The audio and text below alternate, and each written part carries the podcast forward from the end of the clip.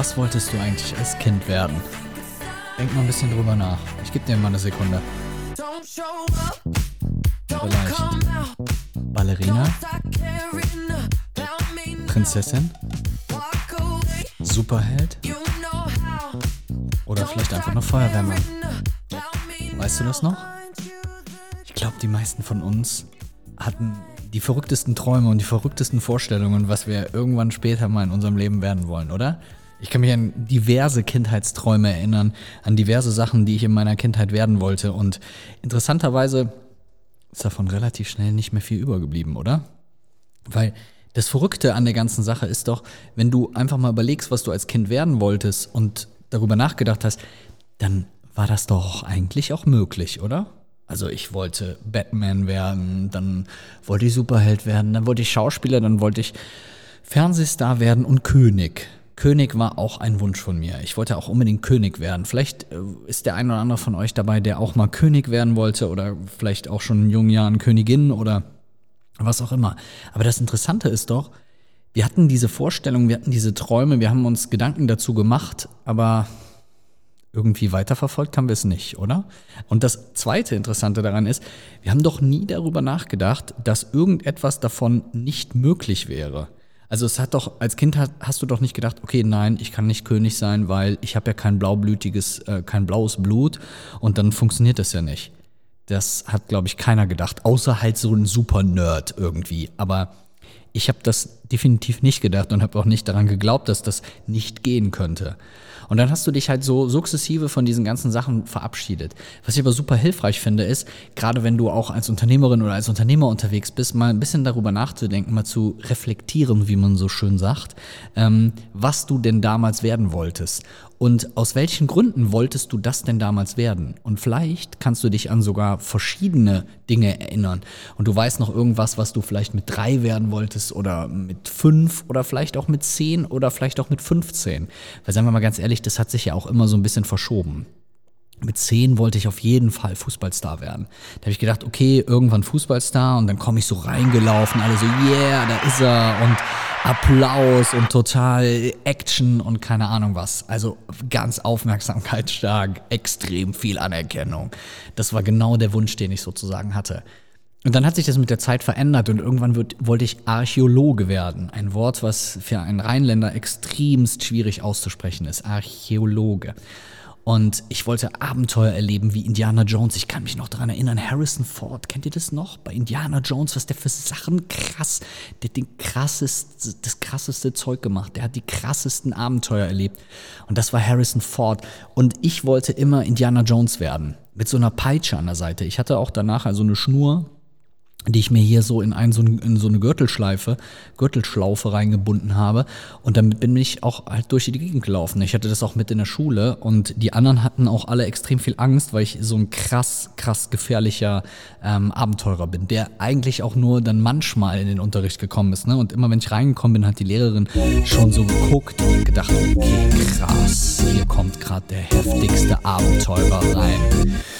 Und das Interessante an der ganzen Sache ist doch, auch davon hat man sich irgendwann so ein Stück weit verabschiedet. Und heute betrachtet man alles nüchtern und realistisch. Das geht einfach nicht, Felix. Das kann man nicht sein und nicht werden. Das ist nicht möglich. Ich glaube, wir kriegen unser ganzes Leben lang eingeredet, was alles nicht möglich wäre. Und am Ende des Tages, finde ich, kann man doch ganz, ganz viele Dinge davon werden, oder? Also es gibt einfach viele Sachen, wo man einfach die Bereitschaft haben müsste, mal ein bisschen darüber nachzudenken und dann zu überlegen, dass das eventuell auch einfach möglich ist, wenn man das denn dann auch wird.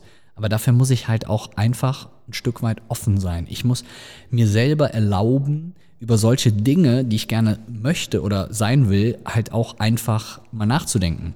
Ich kann mich daran erinnern, als ich das erste Buch geschrieben habe, da hat jeder zu mir gesagt, boah, ey, hast du da wirklich? Und dann habe ich diesen Vertrag gekriegt und da stand irgendwie drin 420.000 Zeichen inklusive Leerzeichen.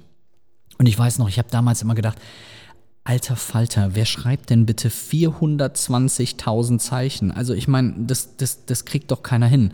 Und ich habe so gedacht, das werde ich niemals schaffen. Und am Ende habe ich irgendwann da gestanden und mein Buch beim Buchhändler aus dem Regal gezogen und habe dieses fette, schwere Buch in der Hand gehalten und habe gedacht, alter Falter, ist das geil. Aber da gehört eben so diese, dieses Durchhalten gehört eben mit dazu. Das heißt, es ist völlig berechtigt, wenn du dir ganz, ganz hohe Ziele setzt, wenn du dir Träume setzt, wenn du über Dinge nachdenkst, von denen du dich vielleicht schon mal verabschiedet hattest. Aber dann musst du halt auch etwas dafür tun und auch etwas dafür machen. Ich finde, es gibt nichts Schlimmeres als Leute, die immer permanent durch die Gegend laufen und dann so erzählen, ja, jetzt hier und jetzt mache ich das und mach das und mach das und eigentlich machen sie gar nichts. Ne? Das nennt man bei uns im Rheinland eine geborene Schwartlapp. Das ist eine Schwartlapp, das ist so inner, der ist die ganze Zeit nur am Erzählen, der redet, der redet, der redet. Und wirklich machen und tun tut er nichts. Das war ja auch einer der Gründe, warum wir bei uns im Mentoring diese Umsetzungslöwen kreiert haben und aufgesetzt haben, gesagt haben, hey, wir bieten den Leuten für wenig Kohle die Möglichkeit, quasi bei uns Unterstützung und Hilfe zu bekommen ähm, und sich so weiterzuentwickeln, aber auch wirklich in die Umsetzung zu kommen. Das heißt, wenn du einen Traum hast, dann gibt es ja so eine schöne, schöne Sache, ähm, aus einem Film von Will Smith, dann musst du diesen Traum halt auch beschützen. Es ist deine Aufgabe, diesen Traum vor anderen auch ein Stück weit zu beschützen. Das bedeutet nicht, dass du anderen diesen Traum nicht erzählen kannst, aber du musst dir halt Gedanken dazu machen, wie kannst du es schaffen, diesen Traum Wirklichkeit werden zu lassen? Weil was gäbe es Schlimmeres, als irgendwann guckst du auf dein Leben zurück und denkst dir, ja gut, das habe ich irgendwie ein bisschen vermurkst, aber ich habe ja noch ein paar Versuche. Wir wissen alle nicht, was nach dem Tod kommt. Vielleicht liegen wir in der Kiste und werden einfach von den Maden aufgegessen. Vielleicht wandert unsere Seele zu jemand anderen, wie es oft zum Beispiel auch im Buddhismus ist. Ähm, vielleicht werden wir in irgendeiner Form wiedergeboren oder es kommt uns ein Raumschiff abholen. Ähm, am Ende des Tages können die wenigsten von uns das aktuell beantworten. Vielleicht gibt es ein paar, die das schon können und denen wir dann aktuell nicht glauben. Aber das finde ich halt so wichtig. Und deswegen sich selber darüber im Klaren zu sein, das zu tun. Ich habe hier ein ganz schönes Bild für dich. Ich habe mir mal Gedanken dazu gemacht. Ich habe bei mir, wenn ich Mentoring mache und ich habe die Leute im One-to-One, -One, dann sitzen die hier zwei Stunden mit mir. Und zwei Stunden ist echt viel Zeit. Das sind 120 Minuten. Und ich habe so eine 30 äh, Zentimeter hohe ähm, Sanduhr, durch die dann der Sand rieselt quasi, um die Leute so ein bisschen unter Druck zu setzen, damit sie ihre Zeit nicht verschenken. Und ich bin irgendwann zuletzt mal hingegangen und habe mal ausgerechnet, ähm, wenn ich mein ganzes Leben von 80 Jahren vielleicht, ne, das mal in so eine Sanduhr packen würde, wie groß oder wie hoch wäre denn dann diese Sanduhr? Und wir reden über mehrere hundert Kilometer, die diese Sanduhr dann hoch wäre. Das heißt, diese Ausrede, äh, ich habe ja keine Zeit dafür, da komme ich ja nicht zu, das kriege ich nicht hin. Ja, danke fürs Lachen ähm, das kriegst du, ähm, ja, die, diese Ausrede würde ich nicht gelten lassen, weil du hast so viel Zeit und es geht einfach darum, wie du diese Zeit dann eben auch einsetzt. Und viele von uns machen da den Fehler, dass sie ihre Zeit für Dinge einsetzen, die sie am Ende des Tages ähm, ja eigentlich gerne anders eingesetzt hätten. Das ist immer leicht gesagt und es ist immer einfach zu sagen, hey, komm, mach mal was anderes jetzt hier in der Zeit. Weil wir sind ja ganz häufig, bauen wir uns so ein kleines Hamsterrädchen, gerade so Unternehmer oder Selbstständige besser. Das habe ich bei mir immer in dem Mentoring, wo wir mit Leuten daran arbeiten, vom Selbstständigen zum Unternehmer zu werden. Also sich nicht das eigene Hamsterrad zu bauen, nicht hinzugehen und zu sagen, ich mache mir dasselbe, was im Angestelltenverhältnis ist, nur dass ich jetzt mein Chef bin und mir, mich selber mit der Peitsche jage.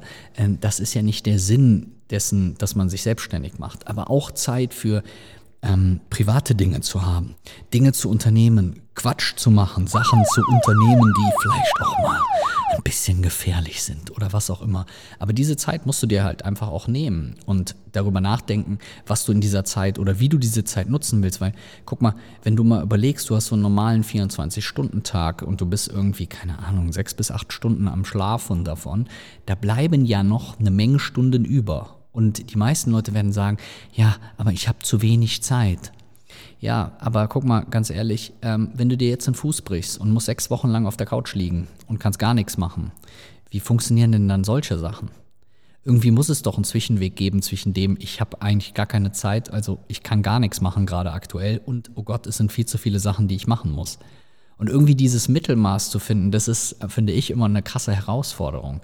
Aber wenn du dir Träume gesetzt hast, dann geh auch hin und nimm diese Zeit wirklich als, als eine Art Währung, die du einsetzt, um in dieser Zeit genau diese Träume zu verwirklichen und hinzugehen und das zu machen, was du gerne machen willst. Und geh bitte nicht am Ende hin und sag, ja, aber das ging nicht, weil der Inge hat gesagt, ich darf nicht hier das und das machen.